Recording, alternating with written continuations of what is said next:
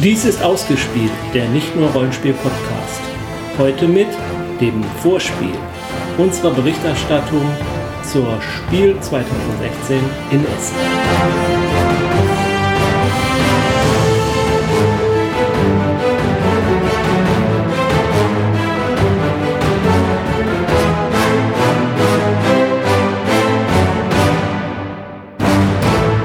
Hallo Sandra.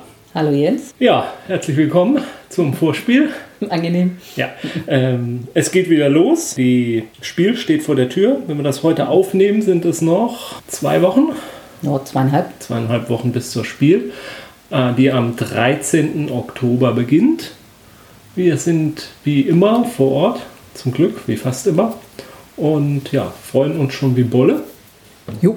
Und äh, um euch die Vorfreude auch äh, rüberzubringen, ähm, wollen wir euch ein bisschen was zu unseren Plänen auf der Spiel erzählen, ähm, zu den Spielen, die wir uns anschauen wollen. Und wenn wir sie denn ausmachen können, etwas zu den Trends des diesjährigen Jahres. Ob eher rote Kartons in sind oder ob das wieder blau gefragt ist.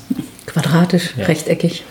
Das sind die großen Fragen. Würfel mit Zahlen drauf oder doch mit Punkten? Das war ja letztes Jahr der ganz große Knackpunkt.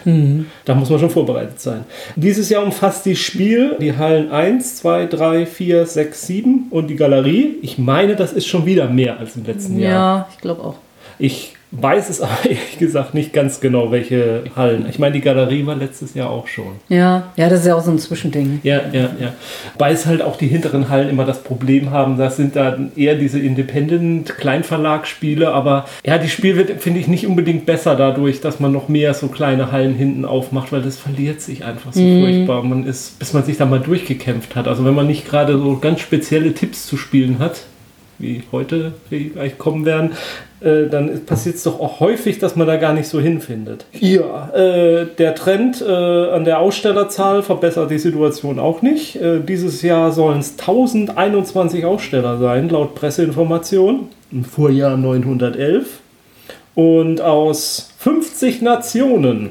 Im Vorjahr aus 41 Nationen. Wow. Ja, ich weiß gar nicht, welche, Nation, welche neuen Nationen da jetzt noch dazugekommen sind. Vielleicht zählen wir einfach besser auf, welche Nationen nicht vorhanden sind. Ja, Nordkorea vermutlich. Weil Das wäre ja auch mal interessant, nordkoreanische Spiele zu spielen. Wenn die denn welche haben. Ich keine Ahnung, ob die eine Brettspiel-Tradition haben. Was die besagten Trends angeht, äh, ein Stichwort ähm, Escape Room. Ganz deutlich. Da ganz groß dabei der Kosmos Verlag mit drei, ja, so Experimentierkasten Mitbringspiel Spielen kann man schon sagen. So von, von der Größe des Kartons und Ja. auch vom Preis. Ich hatte gerade noch mal geguckt, ich- 12,99 Euro meine ich, ist der Verkaufspreis. Und das sind eben ähm, Escape Rooms als Brettspiel. Wie man sich das genau vorstellen soll, ist mir noch nicht so hundertprozentig klar. Ja, müssen wir Escape Room erklären kurz? Also ja, eine Gruppe wird zusammen in einen Raum eingesperrt, da sind dann lauter Hinweise und da gibt es eine Story zu, warum man da jetzt eingesperrt ist. Üblicherweise jede Menge Schlösser, Zahlen oder Buchstaben oder sonstige Puzzle. Und ja, dann hat man eine bestimmte Zeit. Zeit, bestimmte Zeitspanne und in der muss man dann alle Rätsel lösen, um nachher einen Tresor oder ähnliches zu öffnen und an den Schlüssel zu kommen, der einen dann aus dem Raum rauslässt. Ja. Ansonsten verrottet man da. Also es ist ein, ein, ziemlich großer Spaß als echter Escape Room. Wir sind mal gerade voll auf dem Trend. Wir haben nämlich in den letzten Monaten zwei Stück gemacht. Ja, ja also die, die schießen in, zumindest in den Großstädten äh, wie die Pilze aus dem Boden und auf der Spiel halt wie die Brettspiele, wie gesagt, der Kosmos Verlag. Da werden wir auch ein Live-Escape Room auf der Spiel spielen. Wir haben die Teilnahme gewonnen. Juhu! Da werden wir natürlich von berichten, wie das wird.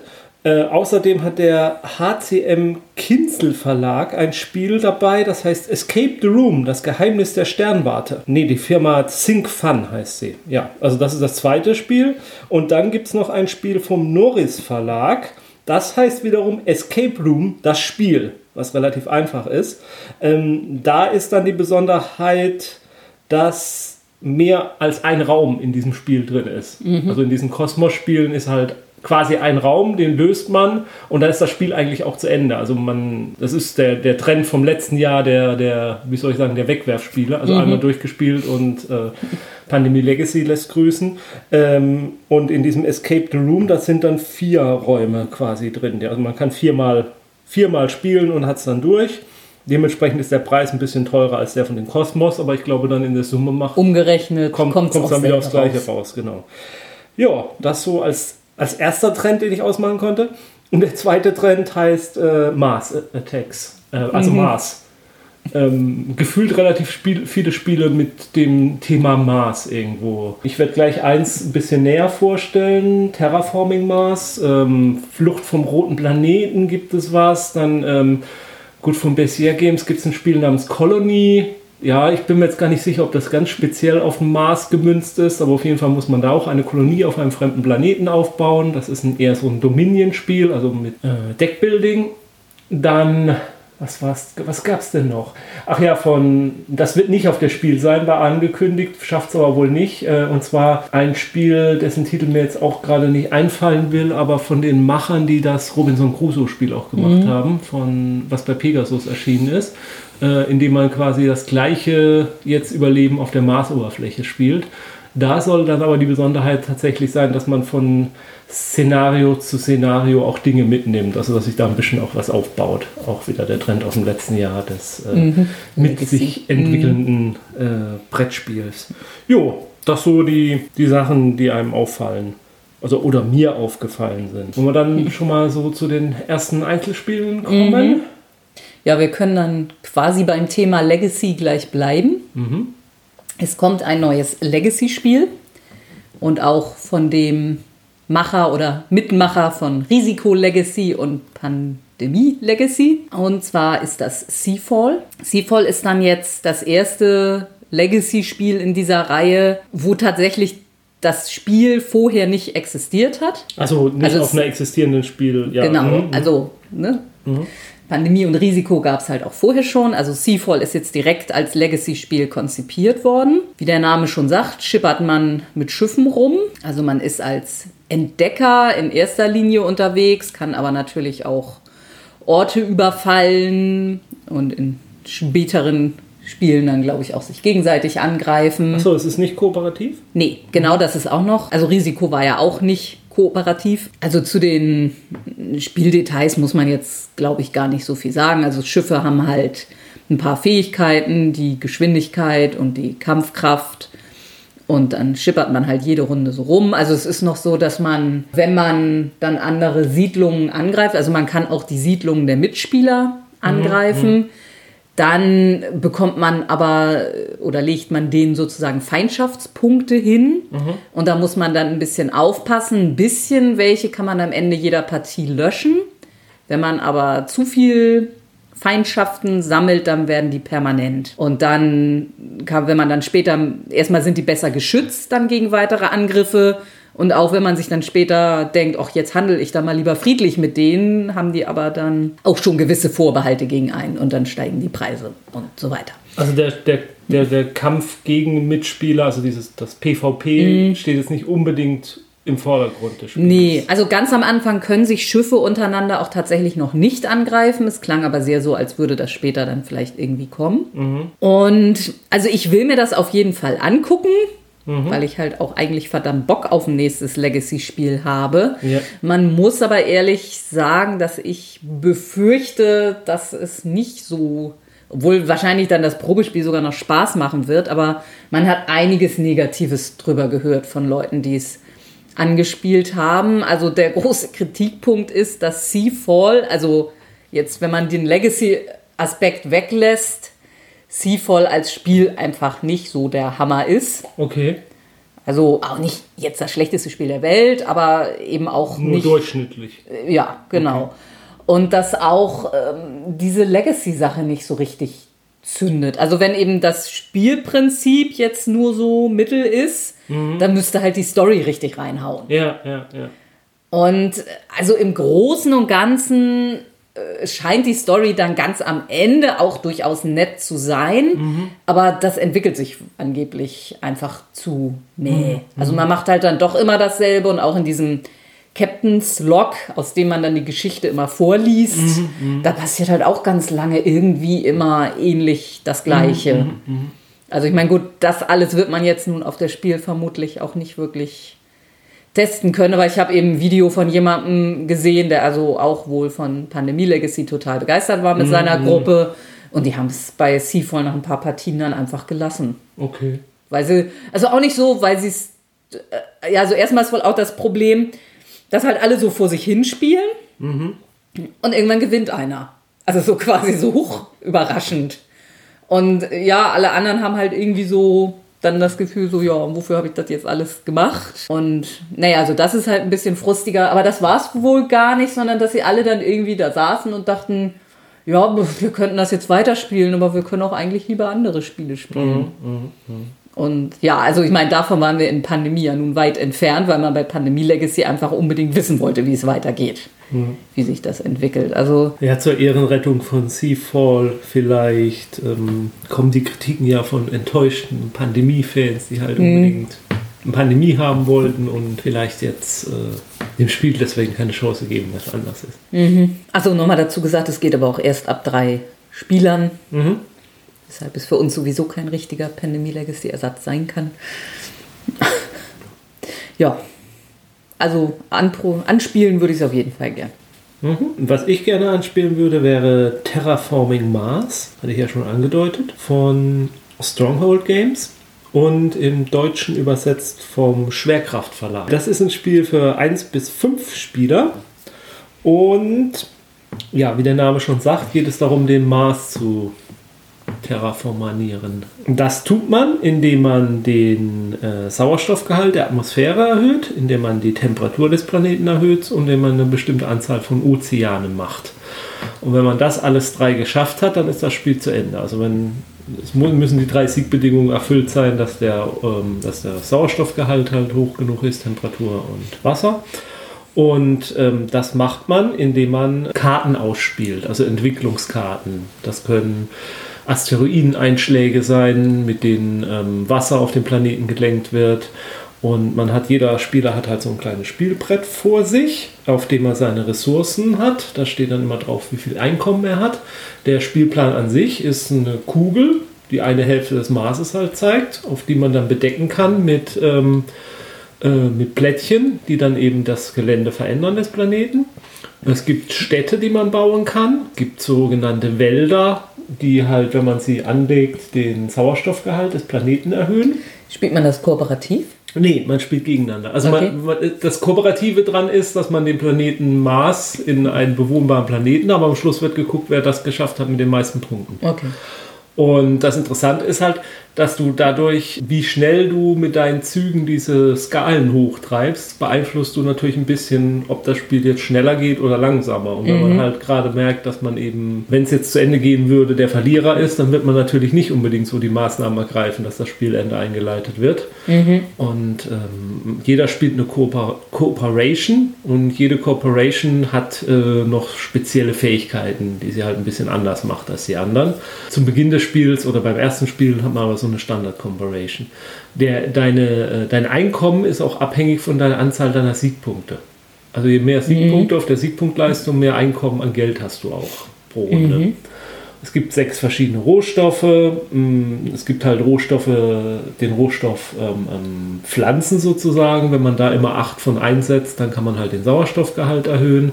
Dann gibt es die Rohstoff Energie. Wenn man die Energie umsetzt, dann kann man Wärme erzeugen. Man kann die Rohstoffe aber auch für anderes brauchen. Und wie gesagt, man kann eben halt auch diese Technologien ausspielen oder Ereigniskarten sind das. Das sind halt Deck, also Karten, die man ähm, ins Spiel bringt. Die haben auch manchmal besondere Bedingungen, wann man sie ins Spiel bringen darf. Also es gibt zum Beispiel was weiß ich, irgendeine Karte Zeppeline, die kann man erst in die, äh, in, in, ins Spiel bringen, wenn der Sauerstoffgehalt des Planeten hoch genug ist.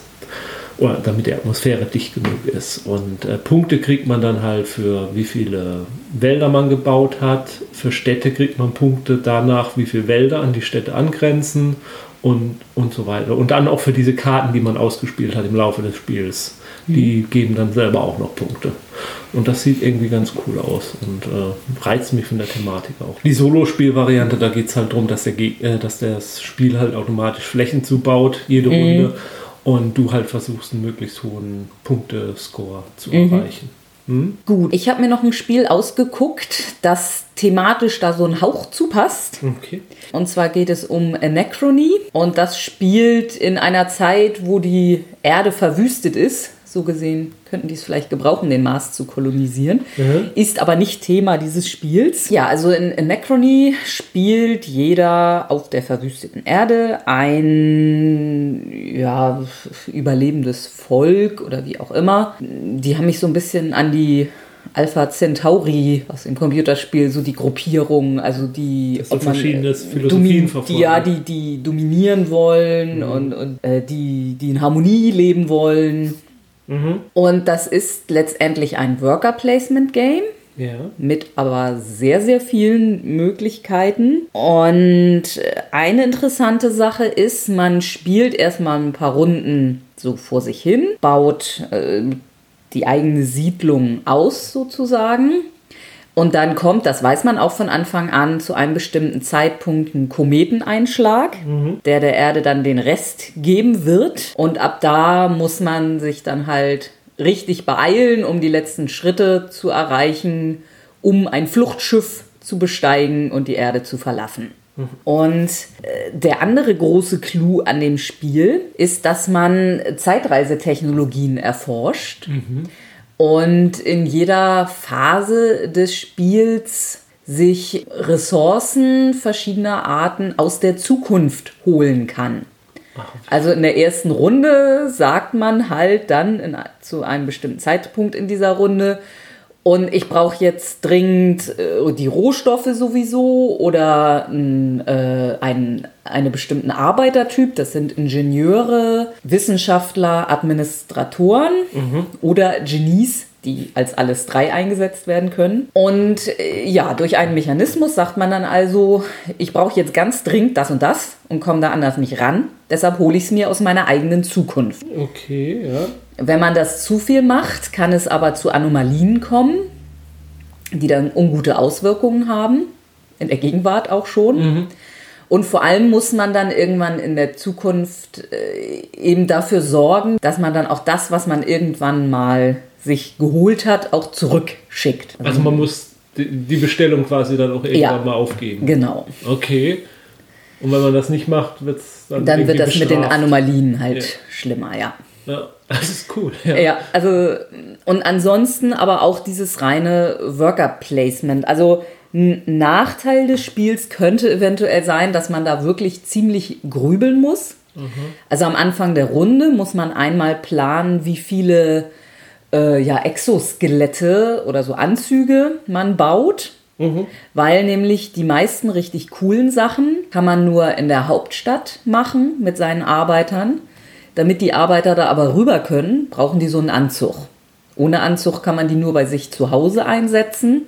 Und gerade in der ersten Runde gibt es zu Hause eigentlich noch nichts zu tun. Man muss erstmal in die Hauptstadt Gebäude bauen, um dann in der nächsten Runde vielleicht einige der Arbeiter auch zu Hause einsetzen zu können für sinnvolle Sachen. Und da muss man dann also schon mal ordentlich kalkulieren, so wie viel man davon braucht. Gut, äh, eine absolute Garantie, dass es dann so klappt, hat man natürlich nicht, weil natürlich äh, Felder zugebaut werden können von Mitspielern. Naja, und dann kommt eben dieser Punkt, wo man sich Sachen aus der Zukunft holt, wo man eben auch gut vorplanen muss, weil man das natürlich auch nicht überflüssig machen will. ja. Und ja, ansonsten geht man halt mit seinen Arbeitern dann in die Hauptstadt, baut Gebäude, holt sich Rohstoffe. Jede Phase des Spiels hat ein Superprojekt, das im Prinzip man immer haben will, aber es kann halt auch nur einer kriegen. Und da muss man ein bisschen Vorarbeiten leisten, dass man das überhaupt machen kann. Ja, also neue Arbeiter kann man sich holen dann auch. Und ja, also ansonsten ist es grundsätzlich ein Worker Placement, aber wie gesagt mit unglaublich vielen Möglichkeiten. Und das wird natürlich auch immer mehr, weil jedes Gebäude, das man baut, bringt wieder was Neues, wo man Arbeiter reinsetzen kann. Und da muss man auch gucken, gerade diese Aktionen in der Hauptstadt sind meistens nur mit einem bestimmten Arbeitertyp sinnvoll. Also Gebäude bauen tut man logischerweise eher mit Ingenieuren, neue Arbeiter anheuern eher mit Administratoren, weil die dann nicht erschöpfen. Wenn nämlich Arbeiter erschöpfen, muss man sie erstmal wieder mühsam aufwecken, sozusagen. Und ja, manchmal die Wissenschaftler haben dann halt bei den wissenschaftlichen Sachen Boni auch. Und Ja, also schon das normale Worker Placement Spiel wirkte in der Demo, die ich gesehen habe, sehr interessant und dann kam halt noch dieses dieser Zeitreise-Aspekt und naja, dass irgendwann in der Mitte des Spiels das Spiel noch mal ein ganzes Stück verändert wird. Dann sind alle Aktionen, die man in der Stadt machen kann, deutlich effektiver, aber man kann sie auch nur noch einmal machen. Mhm. Danach kann man die nie wieder machen. Und naja, wenn man dann alles einmal gemacht hat, ist das Spiel vorbei. Und bis dahin sollte man es dann möglichst geschafft haben, das Fluchtschiff zu erreichen. Das wird wohl noch nicht käuflich zu erwerben sein auf der Spiel es sollte wohl auf jeden Fall eine Demo geben, mhm. so ich das mitgekriegt habe. Aber das Spiel wird vermutlich, also es steht sogar drin hier bei Board Game Geeks, erscheint 2017. Also es war auch wieder ein Kickstarter-Spiel. Mhm. Es ist noch nicht ganz fertig produziert. Mhm. Aber. Und ist ja. für ein bis vier Spieler und der mhm. Verlag heißt Mind Clash Games. Mhm. Um das noch als Info hinterher zu schieben. Ja, also auch von der Aufmachung sieht das echt cool aus. Es gibt, glaube ich, auch noch eine Deluxe Edition, okay. in der diese Exoskelette oder diese Anzüge tatsächlich als Plastikmodelle, die auch sehr cool aussehen, mhm. drin sind. Sonst sind es halt einfach nur Pappplättchen, wo du dann die Arbeit da drauflegst. Und es gibt offenbar eine Deluxe Edition, in der du. Und die gibt es dann aber auch für Leute zu kaufen, die nicht den Kickstarter. Das weiß ich jetzt nicht. Ja. Nicht Kickstarter exklusiv. Mhm. Da bin ich jetzt nicht sicher. Mhm. Ja. Ja, klingt auf jeden Fall interessant, dieser Mechanismus mit der Zeitreise. Mhm. Aber, hm. Ich habe noch ein weiteres Spiel. Da geht es nicht um Zeitreisen, aber um ähm, ähm, Schiffsreisen. Besser gesagt um, um U-Boot-Reisen, nämlich Captain Sonar. Das ist ein Spiel für zwei bis acht Spieler und der Publisher heißt Matagot. Und dieses Spiel Spiel, man spielt in zwei Teams mhm. und man spielt äh, jeweils eine U-Boot-Besatzung. Und äh, es geht darum, das U-Boot des anderen Teams zu versenken. Mhm. Äh, es hat was von Schiffe versenken. Oder ich würde sogar sagen, Schiffe versenken Deluxe. Mhm. Ähm, also wenn man es. Hat das auch einen Legacy-Aspekt? Nee, leider nicht. Wenn, oh, Schiffe versenken Legacy. Ja, warum nicht? Also wenn man es mit acht Spielern spielt, dann hat jeder Spieler eben eine Rolle in einem Team, also ein Team aus vier Personen. Einer ist der Kapitän, einer ist der ähm, Ortungsoffizier, einer ist der ähm, Maschinenfritze und einer ist äh, der erste Maat. Mhm. Und der Kapitän gibt halt immer als äh, Kommando raus, in welche Richtung gefahren werden soll. Der mhm. sagt das laut, sodass der andere, das andere Team das auch hören kann. Und im anderen Team natürlich auch der Ortungsoffizier. Der hört dann, was mhm. der sagt. Mhm. Und der kann da, also jedes Team hat halt so eine Karte vor sich, auf der sind äh, äh, Punkte. In das, jeder, jeder Punkt ist halt eine Bewegung. Und ähm, Inseln. Auf die Inseln kann das Schiff natürlich nicht drauf. Und äh, der Kapitän sagt jetzt mal Nord dann sagt er ähm, West, dann sagt er äh, Süd, dann sagt er wieder Nord und so weiter und gibt dann an, welche. Wenn das Schiff fährt, das äh, U-Boot, kann, darf es nicht seinen eigenen Kurs nochmal kreuzen. Mhm. Und der Ortungsoffizier malt diesen Kurs, den er hört, auf eine Plastikfolie drauf und kann dann anhand dieses Kurs, den er gemalt hat, kann diese Plastikfolie halt über die Karte drüber halten. Also man weiß nicht, wo die Gegner gestartet sind. Nee, man weiß mhm, es nicht. Mhm. Und man legt diese Karte über diese Plastikfolie, über die, also die Plastikfolie über die Karte drüber und legt das so drüber und als Ortungsoffizier hm, also, die könnten jetzt da sein. Also, wenn mhm. ich das so zwischen diese Insel lege, dann bleibt eigentlich nur nicht so sah. Und ähm, die anderen, also der erste Mart zum Beispiel, äh, der muss die Waffen klar machen. Und die mhm. Waffen macht er klar, indem er jede Runde ähm, an einer Waffe ein Kreuz abzeichnet. Das scheint so auf den ersten Blick die langweiligste ähm, mhm. Ähm, Dings. Und wenn er dann alle Kreuze abgezeichnet hat an so einer Waffe, dann ist die Waffe einsatzbereit. Mhm. Und dann kann die Waffe ein. Und man hat ein Torpedo, man hat eine Ortungsdrohne. Mit einer Ortungsdrohne muss dann die andere Mannschaft halt sagen, in, entweder in welchem Quadranten sie ist oder in welcher Zeile oder in welcher Reihe, muss sie dann als mhm. den, den, nennen. Und daraus kann ja dann der Ortungsoffizier wieder Rückschlüsse ziehen und äh, kann dann wieder mit seiner Folie dann herumhantieren, wo die da jetzt reinpassen würde. Äh, dann kann halt der Torpedo abgeschossen werden. Wenn der Torpedo abgeschossen wird und genau das Ziel trifft, dann richtet es zwei Schaden an. Das U-Boot geht, glaube ich, unter, wenn vier Schäden drauf mhm. sind. Dann hat er nochmal. Und man, die andere, man kann als Verteidigung aber auch Minen legen, wo die andere Mannschaft dann drauf fahren kann aus Versehen. Da weiß ich jetzt ehrlich gesagt noch nicht hundertprozentig genau, wie das dann ausgelöst wird. Also so, das äh, hatte ich nicht so ganz verstanden. Und was ich einen der coolsten, also am coolsten finde ich diese Folie, also mit dem Ding. Ich möchte unbedingt den spielen irgendwie. ähm, äh, ach so, ja, der Maschinist. Der Maschinist muss nach jeder Fahrt, äh, die der Captain macht, muss er eins der Systeme ankreuzen, was dann belastet wird. Und diese ähm, Belastungsdinger, die kann er auch geschickt einsetzen, sodass da so Kreisläufe eingelegt sind, sodass dann irgendwie ähm, äh, das wieder gelöscht wird. äh, Die Dings, aber es kann halt auch passieren, dass er zum Beispiel bei, bei den Torpedos alles weggekreuzt hat und der erste Mahnt aber jetzt gerade den Torpedo feuern will. und dann funktioniert der Torpedo aber nicht, weil der Ja. halt schon es ist auch ein bisschen auf Vertrauen halt auch ausgemacht. Ne? Und man kann, wenn man halt schon so viel rumgekreuzt ist, dass man halt eigentlich den eigenen Kurs wieder kreuzen möchte, man kann auch auftauchen.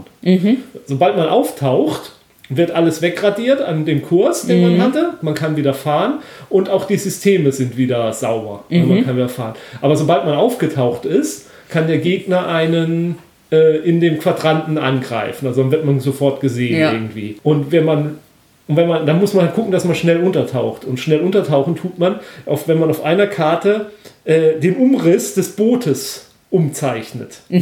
Mit dem Linie. Und man muss dann genau in dieser Linie bleiben und dann zeigt man das dem gegnerischen Team. Guck, wir haben es umgemalt und dann sagen die, ah nee, da hast du aber übergemalt, das gilt nicht, das ist nicht sauber gemalt. und dann können sie halt wieder untertauchen. Und äh, so, ja, das halt mit beiden Teams, mit vielen Dings. Das soll in Echtzeit gespielt werden. Also es kann halt auch passieren, dass das eine Team ein paar Züge mehr macht als das andere. Es gibt eine Einsteiger-Variante, die ist in Runden. Mit der soll man halt mal sich damit vertraut machen. Und dann, ich finde, das klingt alles irgendwie super cool. Es könnte natürlich im totalen Chaos auch enden. Ja, ja. Und mit der falschen Runde wird das was sicherlich auch nicht funktionieren. Und vielleicht ist es auch viel zu laut und zu ablenkend und man kommt nicht hin. Aber vielleicht ist auch gerade dieses Chaos dann, Ja, was es cool macht. Ja, auf jeden Fall ein Blick wert. Ich Mhm. weiß, kann mir jetzt auch noch nicht so vorstellen, wie da eine Demo so richtig auf Naja, so ähnlich wie bei Werwolf oder so, Ja, ne, denke ich. Also, Ja. Aber das könnte, könnte lustig. Wie gesagt, es heißt zwei bis acht Spieler. Mhm. Bei zwei Spielern würde halt einer dann alle, wenn beide alle Funktionen. Äh, ich glaube, das wird nicht so gut funktionieren. Ja, ich könnte ja. mit, mit sechs Spielern kann ich mir das vielleicht vorstellen, dass der Maschinist Mhm. und der erste Mat, dass das äh, quasi eine und dieselbe Person machen. Das könnte ich mir noch irgendwie vorstellen, dass das geht. Ähm, ja, aber bei also zwei Spieler weiß ich nicht. Das ist glaube ich zu.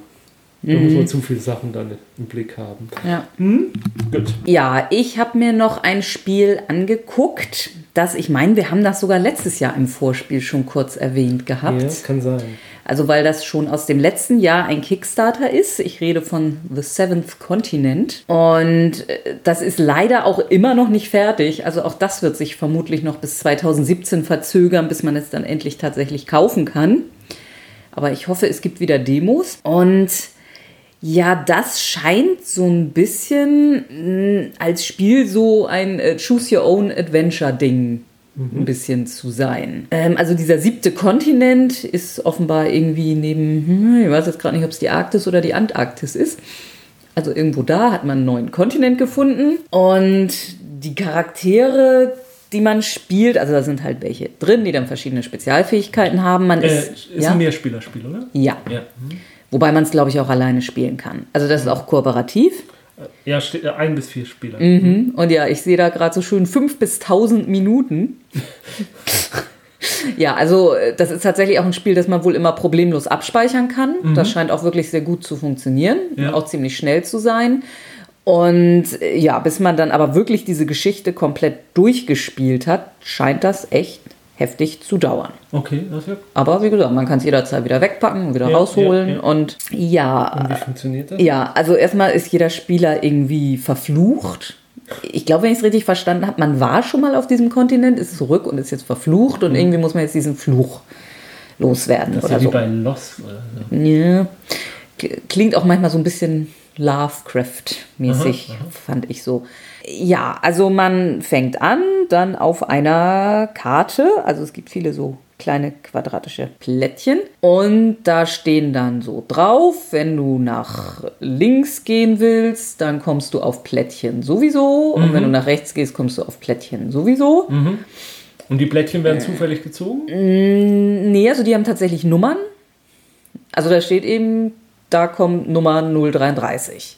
Ja, aber wo man startet, meine ich. Äh, nee, ich glaube, das ist auch, also Ah, ja. so gesehen ist der Wiederspielwert begrenzt, Ja. aber ich würde vermuten, ungefähr so wie es auch bei einem Computer-Adventure begrenzt ist. Also, Naja, oder einem. Computer-Rollenspiel. Man mag es ein paar Mal, kann man es wahrscheinlich wiederholen, nochmal anders angehen, Ja. mit anderen Charakteren. Ja, aber vor allem vielleicht, also der Anfang ist ja immer gleich, aber irgendwann zweigt es ja sehr genau. auseinander. Ne? Ja, okay. Allerdings gibt es auch dann von dem Plättchen 33 jetzt als Beispiel, kann es durchaus mehrere Karten geben. Und die werden dann zufällig gezogen. Da gibt es dann auch irgendwann von vielen eine, eine gelbe Variante, die darf dann aber erst gezogen werden, wenn alle Grünen weg sind. Und ja, und dann gibt es auch manchmal noch Ereignisse dazwischen, also äh, hier Fog of War, so wie man das aus Computerspielen kennt. Also da ist erstmal Nebel zwischen und dann kommt da ein Ereignis und das muss man erst bestehen, um auf die nächste Karte zu kommen. Ja, und es gibt einen, den heißt er jetzt Adventure-Stapel.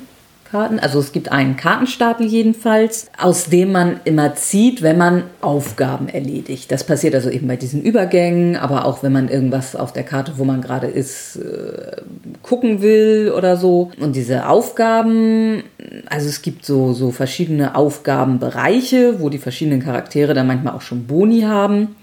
Und so eine Aufgabe besteht dann immer aus, äh, ziehe so und so viele Karten. Das kann null sein, was im Prinzip gut ist, weil man will wenig Karten ziehen. Es kann aber auch sein, dass man schon mal drei Karten ziehen muss und dann danach folgt, wie viele Erfolge man haben muss. Also es gibt bestimmte Mechanismen, dass man schon Erfolge hat, ohne Karten gezogen zu haben. Dann ist es eben gut, wenn man nur null Karten ziehen muss. Und manchmal muss man aber eben auch einfach Karten ziehen. Also man kann immer mehr Karten ziehen. Allerdings, ähm, also diese Erfolge sind halt auch auf den Karten drauf. Allerdings darf man nicht gucken auf die Karte und wie viele Erfolge habe ich jetzt und jetzt ziehe ich noch eine, sondern man muss sagen, ich ziehe drei Karten und dann zieht man drei Karten und auch erst dann guckt man drunter, ob man genug Erfolge hat. Es gibt auf den Karten auch irgendwie manchmal so halbe Sterne. Und wenn man äh, von zwei Karten so einen halben Stern zusammenfügen kann, dann gilt das auch nochmal als Erfolg. Und also in diesem Stapel ist eben einmal, um diese Aufgaben zu erledigen, zieht man die. Und da gibt's oh, Flüche sind da aber auch drin, die man dann manchmal zieht. Und da sind aber auch Ideen drin. Ideen, von diesen Ideenkarten kann man dann immer ein oder zwei auch noch sich anschließend nehmen. Und das sind ganz oft Ideen, Gegenstände zu bauen. Also ich habe jetzt eine Idee, wie ich vielleicht Feuer machen kann oder ich habe eine Idee, wie ich mir einen Bogen bauen kann. Und dann hat man aber auch erstmal nur die Idee, das muss man dann tatsächlich noch bauen. Und auch dafür muss man dann wieder so eine Aufgabe machen mit Karten ziehen und schaffe ich das. Und das ist meistens dann einfacher, wenn bestimmte Rohstoffe auf dem Ort abgebildet sind, wo man gerade ist. Ne, also wenn ich irgendwas aus Holz bauen will und irgendwo stehe, wo Holz ist, ist es einfacher. Und was ich auch sehr clever finde, also man hat dann auch so einen Rucksack, wo manche Sachen dauerhaft gespeichert werden. Und da kann man dann zum Beispiel auch mal die Idee haben, dass wenn man irgendwo mit Seegras ist, hilft einem das immer bei bestimmten Aktionen. Und dann ist aber auf den Karten kein Symbol für Seegras, sondern das ist sozusagen in den Bildern eingearbeitet. Also das muss man sehen. Ja, okay. Und das erkennt man dann natürlich auch nur dann, wenn man diese Idee oder so gehabt hat, dass das hilft. Ansonsten ist das einfach nur ein Bild. Aha. Und es gibt zum Beispiel auch äh, auf den Karten versteckte Nummern, Ja. Die da so quasi im Bild mit drin stecken, die man sehen muss. Aha. Und ja, also das klingt alles irgendwie sehr, Also so ein bisschen in Entdeckergeist Ja, gefordert. genau. Und ähm, im ersten Moment dachte ich jetzt so ein bisschen an Time Stories mit den Bildern, die man da sich so erstmal anguckt. Und ja, wobei nee, das Nee, spielt ja keine Rolle. nee, es ist, aber ja, also ich habe ein Video gesehen von einem bisschen von der Demo, die man offenbar teilweise spielen kann. Mhm. Und ja, also das hat mich schon ziemlich angefixt, Okay. muss ich sagen. Das hat mich sehr, sehr angesprochen. Also wie gesagt, es sind halt auch wieder verschiedene Charaktere drin, aus denen man sich dann welche auswählt. Und es ist auch, dass man so negative Eigenschaften oder Eigenschaften, ähm, ja, also wenn man kann erschöpft werden oder paranoid. Also wenn man zu zweit zum Beispiel an einer Aufgabe arbeitet, man kann immer zu zweit arbeiten oder allein. Wenn man zu zweit arbeitet und scheitert, dann ist man hinterher paranoid. So ein bisschen so, der hat das auch absichtlich gemacht oder so. Und diese äh, Effekte muss man dann wieder loswerden. Und ach so, genau, das wollte ich, da wollte ich vorhin mal drauf raus, weshalb es schlecht ist, viele Karten zu ziehen. wenn der Stapel irgendwann alle ist, und das habe ich nicht hundertprozentig verstanden, und man dann irgendwie einen Fluch zieht oder so. Also jedenfalls ist es schlecht, wenn dieser Stapel alle ist. Dann ist unter Umständen auch das Spiel wirklich vorbei. Und wenn man dann futtert, irgendwie, also Nahrung zu sich nimmt, dann kriegt man Karten wieder zurück vom Ablagestapel wieder ins Deck rein. Ja, ja. Also das muss man halt immer, man muss mit diesen Karten haushalten. Okay. Was ich, ich habe es jetzt immer noch nicht hundertprozentig Mhm. verstanden. Also man wählt sich einen vorgefertigten Charakter und ha- die haben die dann auch unterschiedliche Stärken und Schwächen? Ja. So? ja. mhm. Also ist auch so diese rollenspielerische Element. da Ja. drin. ja. Und die haben dann auch äh, von Haus aus jeder eigene Ideen, die sie schon mal ins Deck dann reinbringen. Ah ja. Also das kann dann auch der andere die Ideen von dem einen Ja, ja. kriegen und machen. Das, ich finde schon, das klingt auch, dass man das öfter, dass man das nochmal. ja, denke ich auch. Also wahrscheinlich nicht unbegrenzt, Mhm. sag ich mal, weil irgendwann hat man dann wirklich alles erlebt. Aber ich meine, so umfangreich, wie das ja angeblich sein soll. Und das schreit natürlich auch nach Erweiterungen mit neuen Ja. Kartenstapeln Klar. und so, sind, glaube ich, auch schon fest geplant. Wenn man dann den achten Kontinent findet. Genau. ja, also das hat mich auf jeden Fall von der Art und Weise, gerade wo wir ja nun in letzter Zeit doch sehr auf diese Spiele mit Story irgendwie Ja, abfahren, ja, habe ja. ich das Gefühl, das scheint da nochmal ein sehr, sehr nettes zu sein. Cool, cool, cool. Dann werde ich jetzt mal wieder ein bisschen klassischer und äh, ich wollte dann nochmal auf äh, Cry Havoc. Äh, Mhm. Endless Slip the Dogs of War. Nein, nur Cry Havoc hinweisen. Das ist von Portal Games. Mhm. Die haben ja auch schon Robinson Crusoe rausgebracht und Imperial Settler Mhm. und der polnische Verlag. Und Cry Havoc ist ein zwei bis vier Personen Spiel, wenn ich es richtig in Erinnerung habe, in dem man auf einem Planeten gegeneinander kämpft. Mhm. Und zwar um ähm, Ressourcen oder Kristalle zu besetzen. Und wer dann am Ende irgendwie gewonnen hat, wer genug Felder besetzt hat und dann eben den Planeten links. Und das Interessante finde ich bei Cry Havoc ist, und das ist auch so ein bisschen, geht auch in die, kommt schon aus der Richtung von Imperial Settler, äh, das ist ein sehr ja, wie nennt man das? Asymmetrische Kriegsführung. Also jede dieser vier Fraktionen ist komplett anders. Also es gibt die Eingeborenen, dann gibt es die Marines, dann gibt es die so ein Robotervolk und dann gibt es so eine Art Siedler. Und jedes spielt sich komplett anders und muss auch eine ganz andere Strategie verfolgen. Also dieses Robotervolk, die wollen einfach alle töten. Und diese Kill all Ja. humans. und diese Einwohner, die, die stehen am Anfang schon auf dem Spielbrett drauf und die können dann auftauchen überall auf dem Feld, indem die anderen da draufziehen und da Kärtchen aufdecken. Und dann steht da, das, da ist jetzt ein angeborenes Volk von so und so viel schon drauf. Und dann ähm, muss man halt mit denen hantieren. Und ähm, äh, die Marines sind so, ja, typisch, ja, kann man sich vorstellen, wie sie Space Marines spielen. Und äh, so macht man dann halt seine, seine Züge. Und äh, es gibt auch Eventkarten, wo dann neue Kristalle aufs Feld kommen irgendwie, wo man dann wieder, äh, wo sich das wieder verändert, wo wieder was zu finden ist und dergleichen.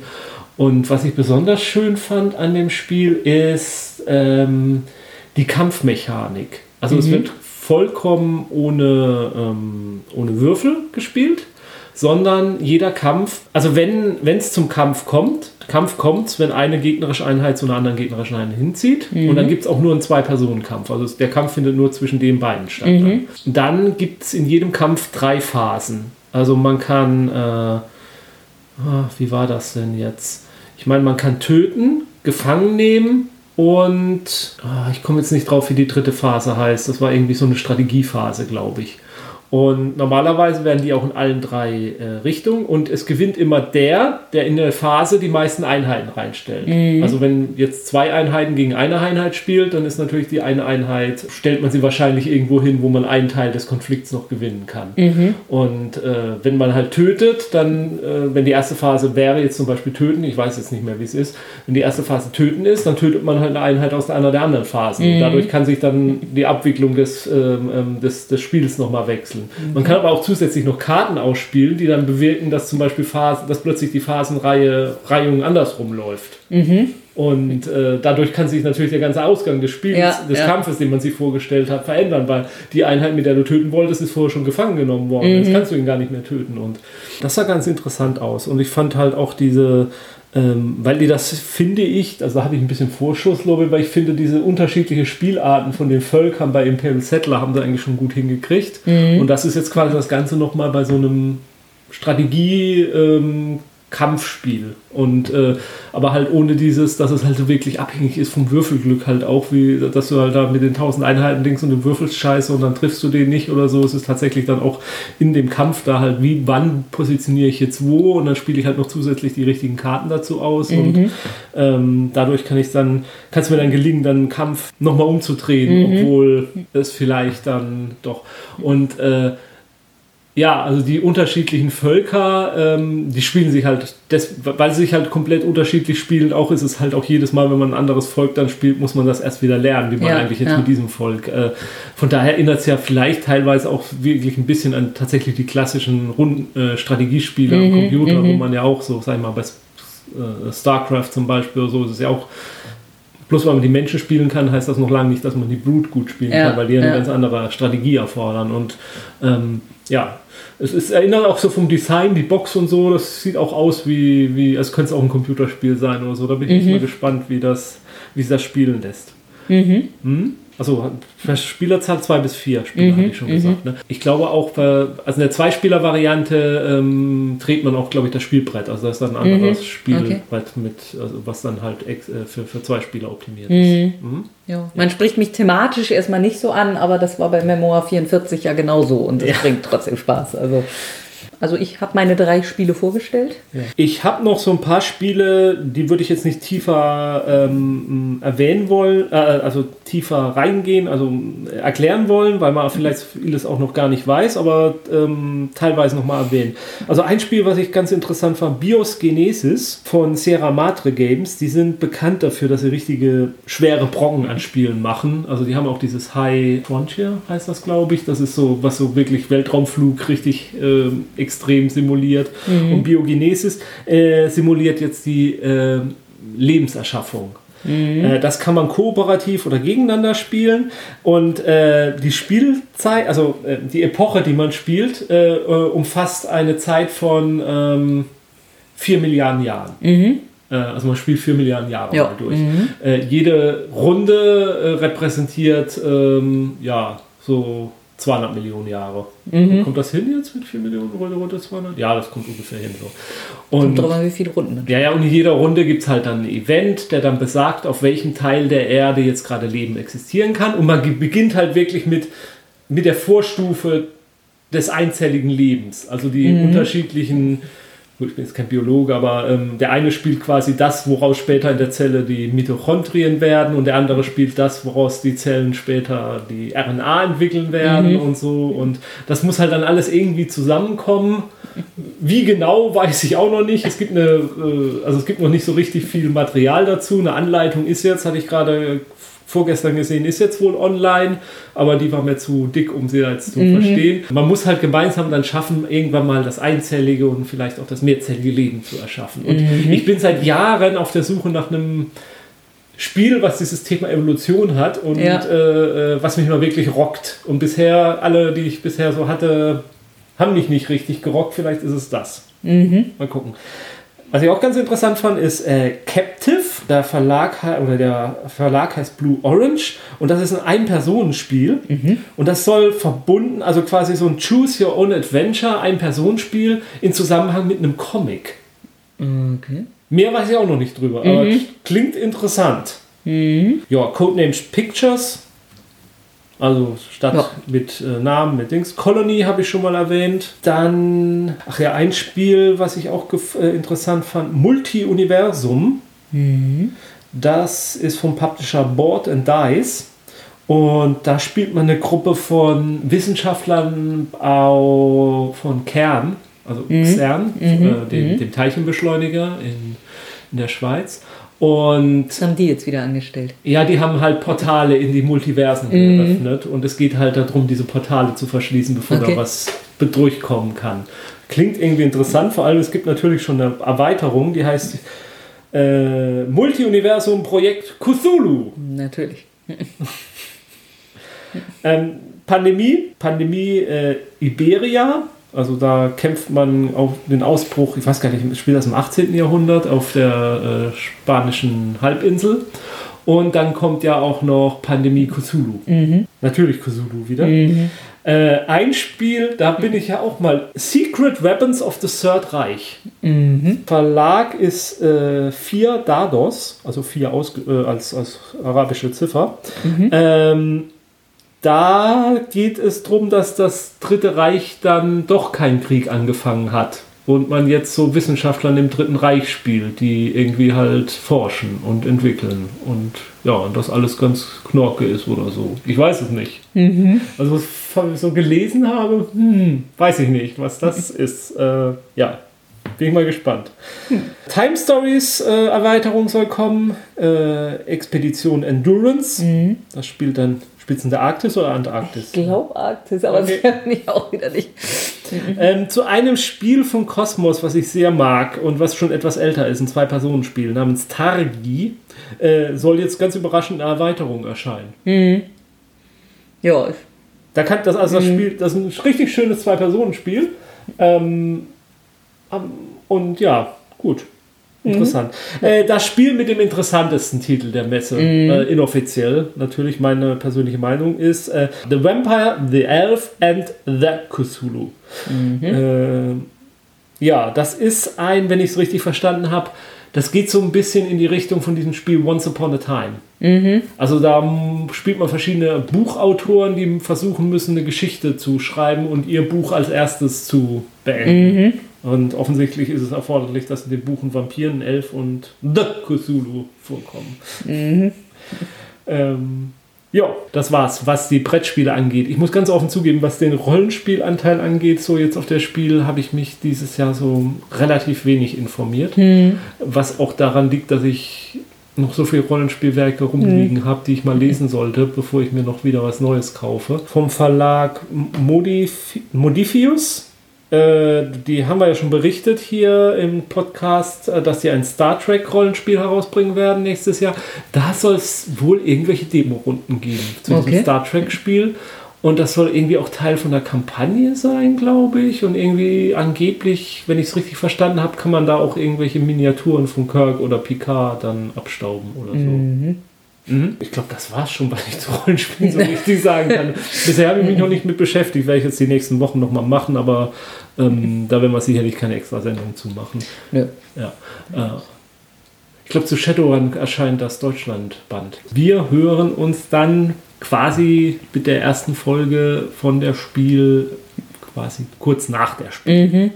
Ich glaube, wir haben da tatsächlich jetzt mal eine drei Wochen Pause zwischen. Einfach aus organisatorischen Gründen, weil ja, wenn wir die erste Nachspielsendung eine Woche später bringen, ist es irgendwie schon zu spät. Ja. Und ja, da wir zwei wöchentlich senden, also ja, geht irgendwie nicht so richtig gut. Aha. Da ist eine Woche zu viel zwischen. Ja, ich glaube, wir machen dann einfach mal eine drei Wochen Pause. Gut, es Und w- wird zu überstehen sein. dafür gibt es dann danach auch wahrscheinlich zwei Wochen nacheinander Sendung. Ja. Und so gleicht sich alles im Leben wieder aus. Dann wünschen wir euch, äh, solltet ihr da sein, viel Spaß auf der Spiel. Und wir wünschen den Spaß natürlich auch uns. Äh, okay. Ähm, was ich mich gerade frage.